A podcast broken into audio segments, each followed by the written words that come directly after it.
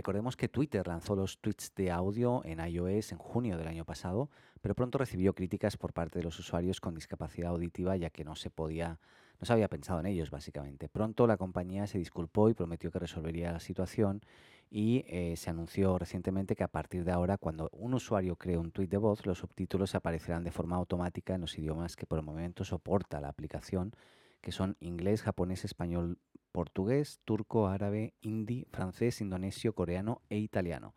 Esto es así para los usuarios, recordemos, solamente de iOS.